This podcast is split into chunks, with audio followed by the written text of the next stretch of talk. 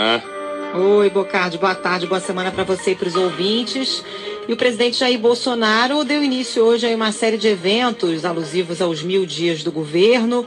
Hoje ele falou sobre alguns assuntos. Disse que os problemas econômicos enfrentados na sua gestão, sobretudo a inflação e o preço dos combustíveis, são uma realidade mundial e não acontecem por maldade. O presidente, entretanto, disse que nada está tão ruim que não possa piorar. Ele participou hoje com diversos ministros do lançamento de um programa que planeja conceder empréstimos para quem tem conta no aplicativo Caixa Tem, da Caixa Econômica Federal. É, disse que, no seu discurso, que os problemas econômicos são causados pela pandemia e que muitos países do mundo estão enfrentando problemas parecidos. Deu exemplo do Reino Unido, onde o preço do gás natural subiu 300%, e nos Estados Unidos, onde o preço da gasolina aumentou 40%, segundo o presidente Jair Bolsonaro.